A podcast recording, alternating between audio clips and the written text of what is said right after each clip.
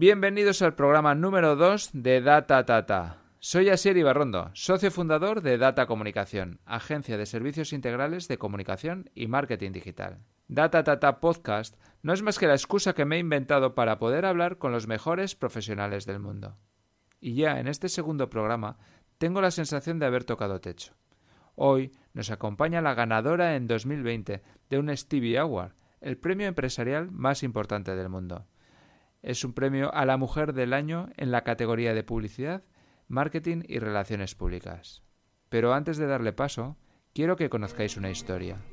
En la costa atlántica del sur de Namibia, una ciudad se abre paso en uno de los territorios más despoblados de África. Luderich ha crecido como un milagro, convirtiéndose en una sociedad modélica en muchos sentidos.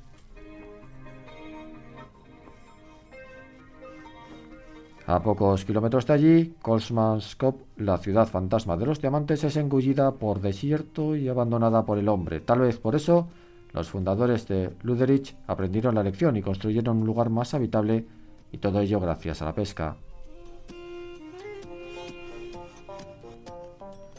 En 1991, tras la independencia de Namibia, gracias a empresas pioneras como Pescanova, se construye la primera fábrica de procesado del pescado. La compañía ha creado mucho más que una empresa pesquera, ha desarrollado una forma de entender la vida. Varias historias personales muestran cómo sus habitantes gozan de oportunidades que han hecho de esta ciudad un lugar pionero en cuestiones de igualdad, sostenibilidad y prosperidad. El documental Luderich, la ciudad que nació del mar, es una historia humana de hombres y mujeres que han demostrado que es posible construir un futuro entre el desierto y el océano. Una sociedad que crece y prospera gracias a la filosofía de una compañía.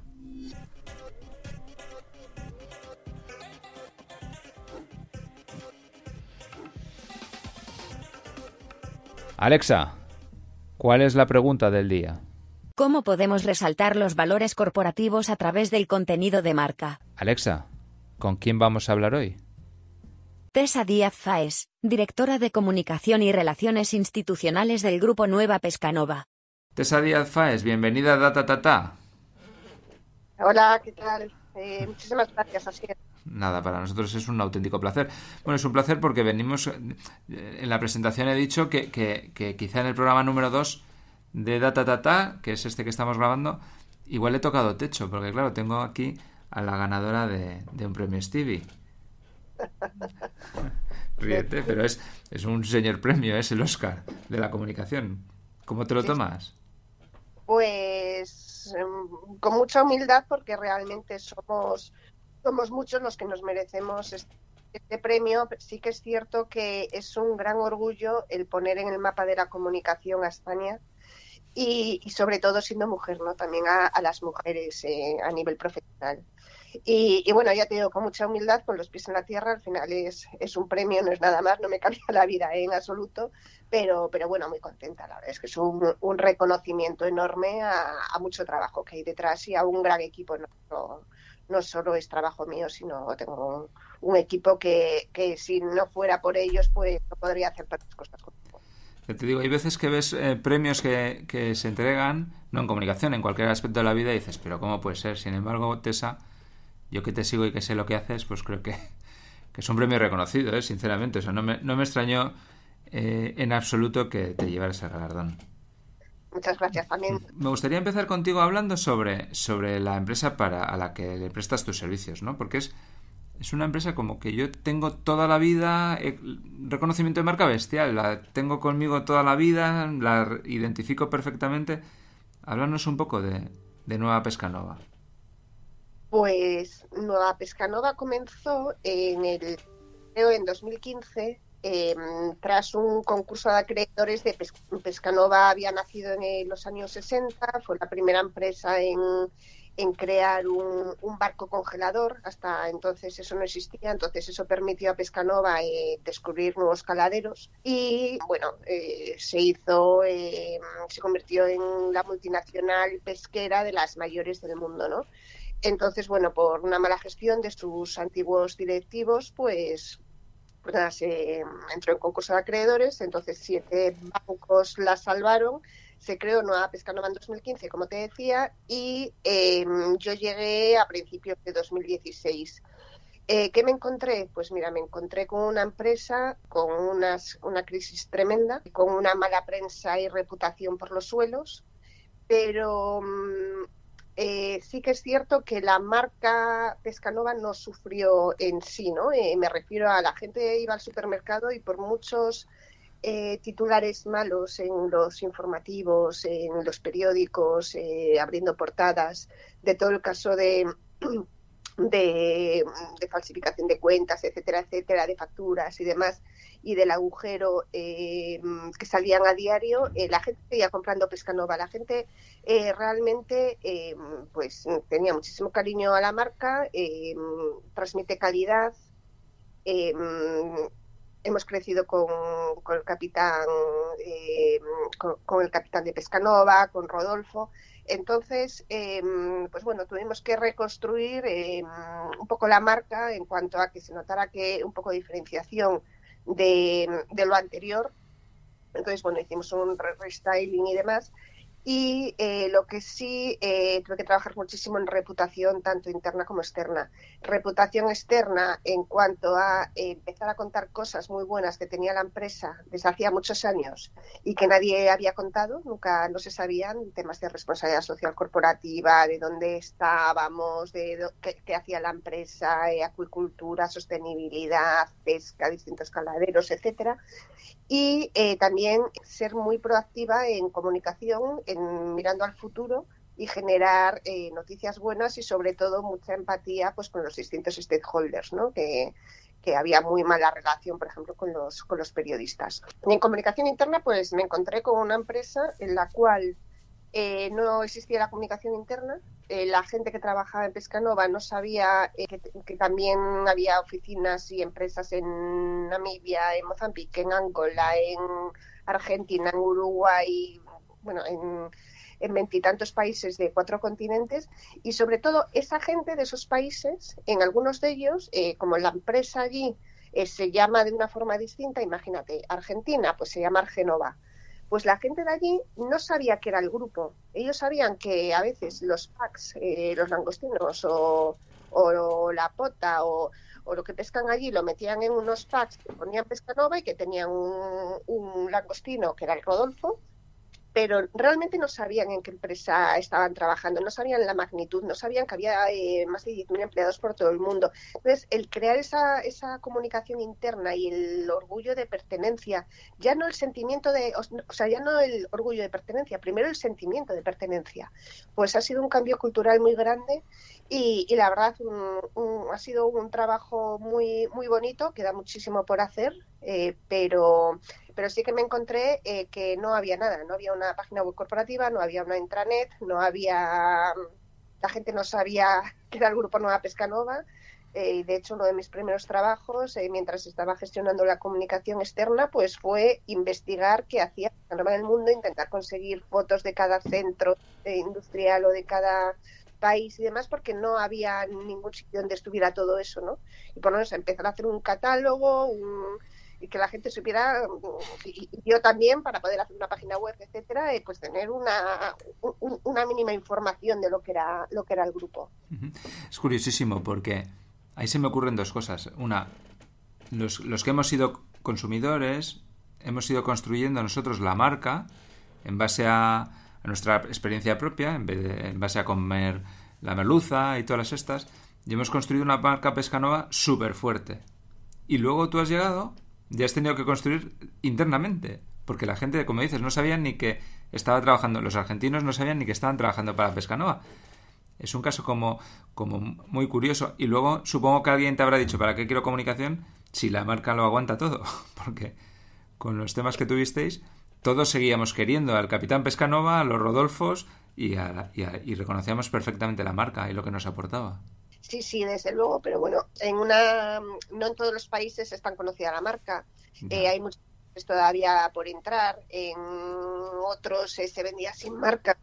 Entonces, bueno, eh, en Argentina, lo que te comentaba, la oficina de Buenos Aires no es lo mismo que, por ejemplo, la zona de la Patagonia, el puerto donde, donde tenemos los barcos, ¿no? Ahí sí que la información sobre el grupo era cero.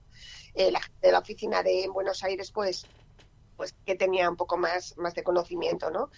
Pero, pero bueno, cuando, cuando realmente todo el mundo sabe para qué trabaja, que, cuál es su, su, o sea, mm, que tu trabajo no es, imagínate, eh, meterte en un barco y sacar pescado y llevarlo a tierra, sino eh, por qué haces eso, a dónde va ese producto, eh, en qué formatos después se consume, en qué países, todo el, sentirte parte de un grupo que es enorme, que, tiene muchísimos temas muy buenos. Eh, de sostenibilidad, de, de, trato a las personas, de culturales, etcétera, pues eso eh, es muy importante y sobre todo saber cuál es el ADN de la empresa y saber eh, realmente dónde estás y cuál es la cultura y cuál es tu, tu marca y, tus objetivos y tu, no sé, es también crear equipos, que se conozcan los equipos entre ellos, es, es, todo, ¿no? Al final las personas en una empresa pues son el motor de la empresa realmente y son lo que la empresa vale, lo que valen sus empleados. Yo, yo estoy convencida de eso. Sobre todo ahora que los empleados somos eh, parte importante de los procesos de comunicación porque somos embajadores de marca, muchas veces los primeros. Eh, la comunicación interna yo creo que, cada vez es, es, más importante y sobre todo, bueno, que es que es eso, te, crea un, orgullo, sobre todo el sentirte informado eh, eh, y participando en concursos o en temas de formación y demás con compañeros de todo el mundo, pues te hace también sentir que la empresa te está cuidando, ¿no? es, es, es, vital, yo creo, el saber Mm, hacia dónde va, cuáles son los objetivos, conocer de primera mano al CEO, que sepa tu nombre, no sé, es, es eh, la noche y el día lo que, hemos, lo que lo que queremos hacer y lo que lo que estamos consiguiendo ya desde un, un día más adelante, con, cuando pase el tiempo, te llamaré y te preguntaré por qué cómo lo haces, ¿no? Porque no me parece nada fácil y el tema de la comunicación interna es interesantísimo.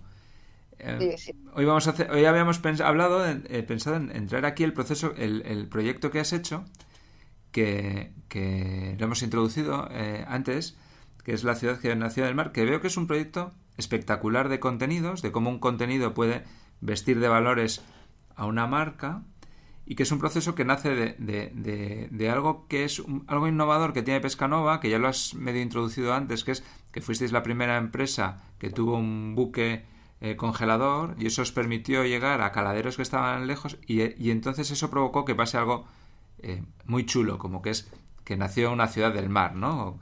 O, así lo podemos contar, ¿no? ¿Qué es la ciudad que nació del mar? Cuéntanos.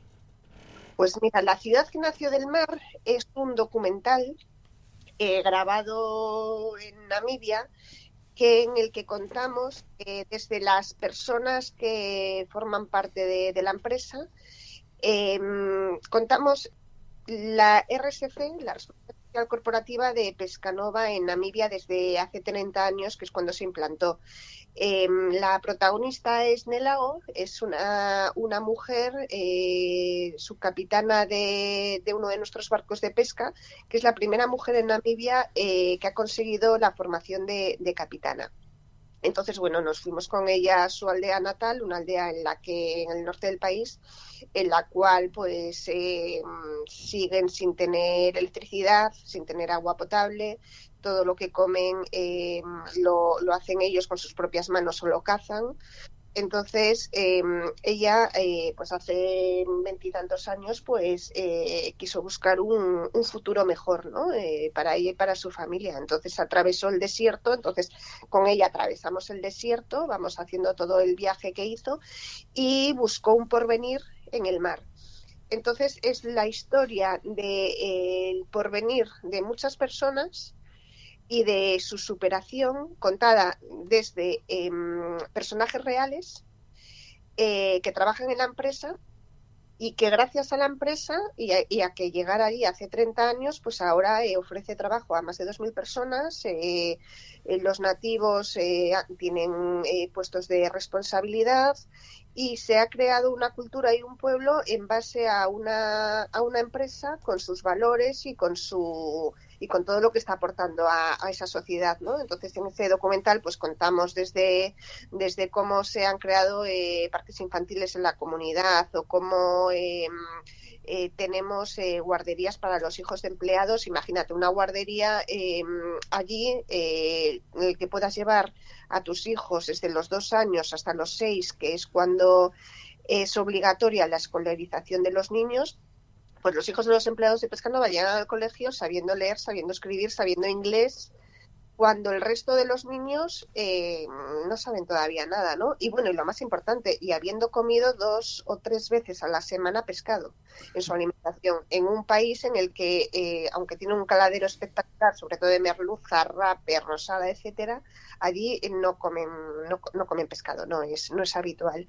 Entonces, pues contamos esas, esas historias, ese tipo de historias, contamos eh, no, salimos con ellos a, en un barco de pesca con el lago durante tres días a, faenar, a plasmar cómo es la vida en un barco, eh, cómo se cuida la sostenibilidad, qué mejoras ha hecho Pescanova eh, para em, no, o sea, en cuanto a sostenibilidad, ayudar a, no estropear el mar, en cuanto a, mm, redes, por ejemplo, las redes de, Pescanova, eh, pues tienen una patente en la cual los orificios eh, son distintos a otras redes para permitir a los peces más pequeñitos que se puedan, que puedan salir, ¿no?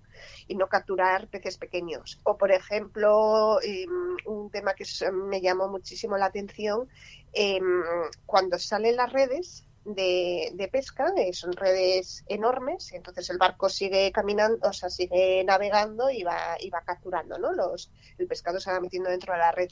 Pues eh, imagínate, bueno, todos lo tenemos en mente, el típico barquito a lo mejor pequeño de un marinero que está lleno de gaviotas alrededor intentando coger los peces. Pues, pues para evitar eso, en, en, los barcos de, de Pescanova, pues eh, se inventó el que cuando sale la red, a la vez sale una especie de, cintas muy largas amarillas con flecos, que son, eh, se llaman Tory Lines, son como una especie de espantapájaros, pero, pero vamos, no tiene nada que ver con un espantapájaro que puede venir a ti a la cabeza ahora mismo, ¿no? y, lo que conseguimos con eso es que, eh, igual que, que, que, entraban en las redes eh, peces, entraban también aves. Eh, que querían coger el pescado. Entonces, con eso eh, conseguimos que, no, o sea, pues no, no pescar gaviotas. pájaros, ¿no? Entonces, bueno, eh, este, esta medida que tomó hace años Pescanova, pues ahora es obligatoria en Namibia. Y, y, se lo inventó Pescanova, ¿no? Pues todo este tipo de cosas se cuentan en este documental, se cuentan desde una desde un punto de vista eh, eso contado por, en primera persona por las personas y en base a entrevistas que les fuimos haciendo que no es un guion que tenían ellos que, que, contestar o decir mm, no o sea fuimos haciendo entrevistas acompañándolos a la guardería contando mm, historias de, gente eso de, cómo ha ido evolucionando dentro de la empresa etcétera y eh, con eso pues construimos el documental eh, mm, lo el director del documental ha sido Daniel Landa, eh, que es uno de los, de los eh, directores de documentales mm, más prestigiosos de España. Él hace muchas muchas series, por ejemplo en la 2 o para National Geographic, se va recorriendo el mundo en tribus, en bueno, y, nada, yo lo conocía, entonces pues me puse en contacto con él y nada, formamos un equipo eh, de, rodaje y la, la, hemos cuidado muchísimo la, todo lo que es la imagen, los planos son muchos de ellos espectaculares, eh, con drones, con, hemos grabado todo eh, o a primera hora al amanecer o al atardecer por las luces de, Sí, sí, sí. Entonces, bueno, la verdad es que la imagen es, está muy, muy cuidada. La música es de, Palomares, de, un compositor eh, muy reconocido eh, en España. Y, y, bueno, la verdad es que el resultado es una historia muy bonita, una historia real, eh, una historia en la que, bueno, pues cuentas los valores de una empresa en cuanto a la importancia de su, comunidad y lo que la empresa eh, aporta a la comunidad, lo que importan las personas, toda esta superación de las personas y también hablamos de la sostenibilidad, lo que hacemos allí. Entonces, bueno, pues er, era una forma de hacer llegar una historia real y muy bonita a, a, España y a otros países porque, bueno, ya sabes que, que un periódico, un medio de comunicación, esta historia era muy difícil de contar porque un medio de comunicación lo que prima, eh, ellos tienen un número determinado de páginas y al final lo que prima para, para entrar en, en, el periódico no es la actualidad y la cercanía. Entonces, un tema que pasa desde hace años en Namibia a no sé cuántos miles de kilómetros y encima eh, que, no es algo que de repente estalla una bomba o que, pues entonces mm, es una historia que, que había que contarla y, bueno, pues nos ocurrió contarla a través de un documental que también perdura en el tiempo. Eh, no, el proyecto, bueno, lo podéis ver entero en eh, www.laciudadquenaciódelmar.com y ahí no solo el documental, el proyecto también tiene varias píldoras eh, que complementan al documental, en las que ya cada una pues son más pequeñitas, son de unos 3, 4 minutos y cada una ya se enfoca en, pues a lo mejor en, una persona y su historia o en una chica, por ejemplo, que empezó eh, en la guardería de Pescanova eh, y ahora es eh, em, directora de, líneas de producción y tiene a su cargo 500 personas. O, la vicealcaldesa y la alcaldesa de, de que son personas que empezaron limpiando pescado desde lo más bajo en la fábrica y ahora son pues alcaldesa y vicealcaldesa. Realmente es una, una historia, lo que te decía antes, de superación, de sueños conseguidos y nada, os animo a verla porque, porque yo creo que, os va a gustar. Hombre, pondremos en la descripción del podcast eh, los enlaces, pero bueno, es la ciudad que nació del mar.com, tampoco, o sea, que la gente se pueda acordar fácil. Es un proyecto que, que yo quería traer aquí, que nos contaras, porque es muy redondo desde, desde muchos puntos de vista. Fíjate, antes hablabas de la comunicación interna y de la necesidad que la gente de Pescanova tenía de conocer y reconocer el, el eh, la entidad para la que, a la que prestaban su tiempo, en donde trabajaban, ¿no? Y es, y es un ejemplo clarísimo es un ejemplo clarísimo también de que, de que los contenidos hay que hacer un esfuerzo para que estén bien. O sea, el, el, documental, como ya nos has contado con quién los has hecho, pero es que es redondo, es que tiene unas imágenes y una gráfica espectacular. O sea, podrías verlo sin sonido y lo entenderías perfectamente y, y, no cerrarías la boca en todo el tiempo porque, porque las imágenes que presentáis son chulísimas. Luego demuestra el efecto que el hecho de que Pescanova se implante en una, en una población tiene de beneficio y de aporte de valor a la sociedad. Luego tiene aspectos de innovación, porque Luderich y lo que ha pasado en Luderich pasa porque Pescanova inventa el, el barco congelador. O no sé si se llama así, pero vamos, que se permite que tú captures en, Namibia y, y, el pescado llegue en perfectas condiciones a un restaurante de primer nivel aquí en Euskadi o donde toque, ¿no? Entonces, es, una forma de abordar una historia súper redonda, porque tiene todo eso.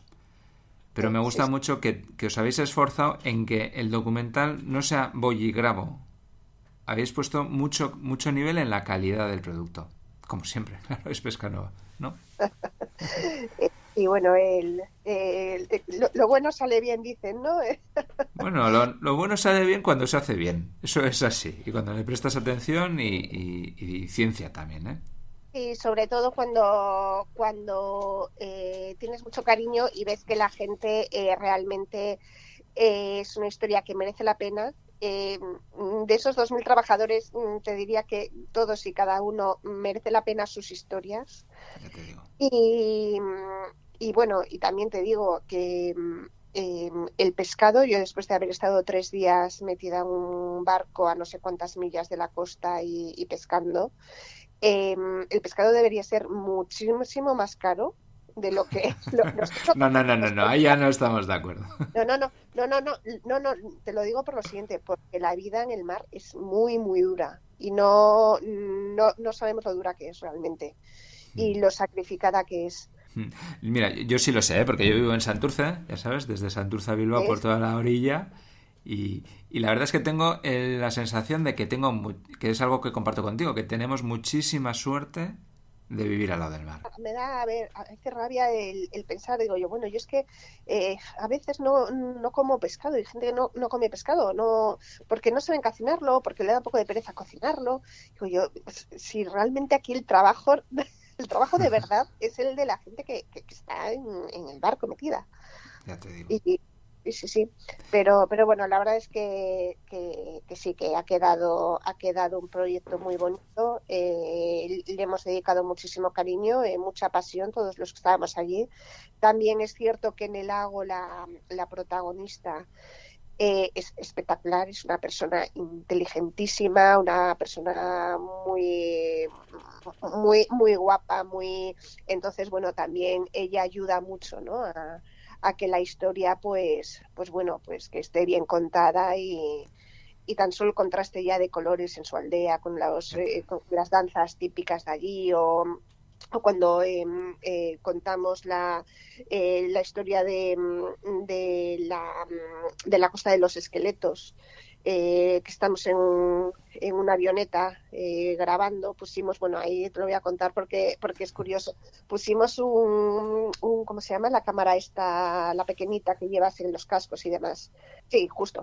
Una GoPro la atamos en la cola de la avioneta, eh, bueno, con tornillos y demás, pero sabiendo que despegábamos con ella la cola y sin saber si iba a estar grabando o no, porque claro, eh, eh, entre 400 kilómetros eh, a, la hora que, va la avioneta y que se te desconecta, o sea, vas perdiendo eh, pues en pleno desierto la cobertura, entonces desde el móvil no puedes ver si estás grabando o no, pues no sé, las, esas imágenes son espectaculares y esa costa de los esqueletos está llena de, o sea, termina el desierto justo donde empieza el mar, es impresionante. Mm. Y, y hay muchos barcos eh, que están hundidos y se ven en, en el documental que, que, bueno que en su día pues pues se quedaron ahí encallados y la gente pues pues bueno tenía o mar o desierto y, y bueno pues está llena de esqueletos no de, de de pues náufragos que, y, de barcos eh, hundidos o, ahí abandonados. Entonces, bueno, es, es impresionante. Eh, ¿Tuviste mucho ojo al seleccionar la historia que contabas? Porque luego además, pues eh, tienes razón, que las personas que protagonizan el, documental pues lo hacen súper bien. O sea, son gente que, que, da bien, que es guapa, dices, joder, qué bien. Ah, ¿Elegiste bien a quién encargabas el documental? El resultado fue bueno, pero entiendo que una vez que lo tienes, lo publicas, eh, también hay que hacer un esfuerzo enorme para hacer que la gente lo vea, ¿verdad?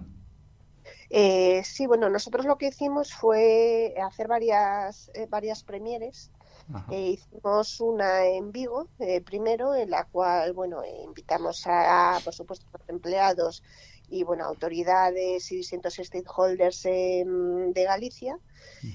son unas 400 personas eh, vino Nelago, la protagonista, era la primera vez que, salía de África. Ah, y, nada, eh, pues ella participó ¿no? en la presentación y, bueno, pues hizo, estuvo haciendo entrevistas con distintos medios de comunicación y demás. A los pocos días hicimos otra premier en Madrid eh, también, bueno, eh, pues eh, con todo tipo de stakeholders, también nuestros empleados de, las oficinas de Madrid y, bueno, gente pues desde mm, el gobierno hasta distintas ONGs, asociaciones empresariales, empresas, etcétera. Mm, por supuesto, también medios de comunicación. Entonces, bueno, también el, el que haya venido la protagonista y que sea una persona que la pones delante de una cámara y que, y que hable fenomenal, aunque hable en inglés porque no sabe español, pues realmente también eso ayuda, ¿no? Eh, también se ha hecho una, una premiere en una presentación en, en Windhoek, en Namibia, eh, porque la gente de Namibia no sabía que mm, esta historia de Pescanova. Claro. Eh, em, y muchos empleados, pues lo, como ellos son la historia, no saben visto desde fuera, realmente la importancia que tiene esta historia y, se, han dado cuenta realmente de, ello, ¿no? Eh, cuando, cuando han visto el resultado del documental. Entonces, bueno, eh, sí, eh, ha dado, la verdad es que ha dado la vuelta al mundo. Hemos recibido muchos reconocimientos, muchos premios nacionales y también internacionales. Y, bueno, pues eh, tan solo en YouTube, pues llevamos, no sé, son 750.000 visualizaciones o algo así. Oye, que es un documental que, además que son casi, que es casi media hora, que, que no es como ver un anuncio, ¿no? Que, que realmente te engancha y que, y que al final, pues, pues tiene el mérito, ¿no? De, de conseguir que la gente lo vea entero. Y, y sí, em, seguimos haciendo presentaciones en foros, en congresos, por ejemplo en Namibia, en el lago ha ido por muchos colegios contando la historia. En Namibia se ha convertido en una persona que es como una mujer em, eh, conocida y muy admirada eh, porque bueno, ahí una mujer pues no llega alto, ¿no? No, no es como en, en, los países desarrollados, pues que todavía estamos las mujeres ahí a medio camino, a nivel pues, objetivos, pues oye, una chica que Namibia eh, que no que no tenía absolutamente nada, que haya llegado a, lo que es hoy, pues es un ejemplo para muchísimos niños y niñas de, todo el país. Entonces, bueno, realmente sí que está teniendo un recorrido tremendo. Y, es una historia que, bueno que, realmente pues te pone un poco los pelos Oye, pues Tessa, eh, muchísimas gracias por contarnos un ejemplo, yo creo que es de los más redondos que conozco de, de, cómo eh, un contenido puede vestir lo que hablábamos de valores a una marca, creo que es un ejemplo clarísimo de que las marcas que cuentan lo que hacen y no lo que van a hacer eh, ven reconocidos sus esfuerzos. Creo que en Namibia, que estás contando, seguro que el hacer el documental e irlo rulando por colegios y por instituciones hace que quizá algún otro dirigente se le ocurra la posibilidad de tratar de replicar el modelo, que siempre irá en beneficio de, del país. Es decir, pues te doy muchas gracias porque nos hayas contado un poco cómo, eh, cómo surgió el documental de la, mujer que nació del mar. A toda la gente que nos está oyendo, pues, pues recomendarle con mucho énfasis que vaya a la ciudad de que nació del mar.com, que vean el documental, que vean las píldoras, que consulten un poco eh, lo, que, lo que allí se cuenta y lo que es el proyecto. Y a ti, Tessa, pues desearte que sigas ganando muchísimos premios y que luego de vez en cuando pases por aquí y nos lo cuentes. Por supuesto, ya sabes que, cuando quieras, eh, aquí estoy. Muchísimas gracias a, a ti, a Sier, por, por dar voz a, a este proyecto y nada, nos vemos pronto. Pues cuando quieras, Tessa. Un abrazo. Otro. Dicen que más vale tener un buen plan hoy que un plan perfecto mañana. De la mano de Tessa Díaz Faes, hoy hemos conocido un proyecto bien elegido, bien ejecutado y que se ha desarrollado y madurado con criterio. Decenas de premios internacionales reconocen el mérito de la ciudad que nació del mar. Te dejaremos el link en la descripción del podcast y te invitamos a que lo veas si no lo has hecho ya. Mientras, desde Data Tata Podcast haremos un esfuerzo para seguir trayendo a tus oídos a los responsables de aquellas experiencias que merecen mucho la pena. Si te ha gustado el programa, dínoslo. Si no te ha gustado, con más razón, dínoslo. Mándanos un correo, llámanos, deja un comentario. Data Tata es conversación. Espero que hayas disfrutado. Nos oímos la próxima semana.